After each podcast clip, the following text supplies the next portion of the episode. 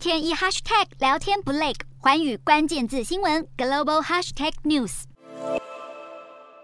美国众议院议长裴洛西历史性访台，激怒北京，触发共军对台湾展开大规模军事演习，更让金融市场一度陷入激烈动荡。而各国媒体也都对这一次台海紧张局势飙到最高点提出不同观点。其中，美国《华尔街日报》认为，佩洛西访台是美中关系与两岸战略环境重大的转捩点。首先，不断升高的紧张局势将导致更多意识形态冲突。中国周围越来越不稳的地缘政治环境，也将让苹果等跨国企业分散供应链，提高制造成本，更会冲击全球晶片产业的稳定性。而共军本次环台军演展现出强烈的犯台企图心，可能也代表北京未来会更频繁进行类似军事活动。但往好的方面想，美国与盟邦也更具焦台海，协助台湾强化防卫能力，以免被视为纸老虎。但也有媒体认为，美中经济脱钩速度可能不会像人们想象的这么快。英国金融时报分析，美国盟友为了保障自己国家与经济安全，可能不愿加入蓄意打压中国经济的行列。第二，美中企业都强烈抗拒经济快速脱钩，因为这将会重创商贸、投资与供应链，而中国更承担不起外国科技业断裂的惨痛代价。最后，拜登政府所提出的削减通膨法案，虽然包含许多减少仰赖中国供应链的措施，也可能让各国企业渐渐远离中国，但是法案实施期长达十年，可能无法在短时间内让美中经济脱钩。而当面对共军的军事挑衅，台湾民众淡定的反应，也让西方媒体感到非常讶异。美国 CNN 记者在台北街头观察，发现台湾人在两岸紧张局势飙到最高点之际，还是一如往常的逛街聚餐。CNN 记者认为，台湾过去七十多年来对于中国文攻武吓早已习以为常才会如此平静。但是外界却担忧，中国频繁军演，甚至射飞弹飞越台湾，就怕稍有不慎，擦枪走火，引爆新一波危机。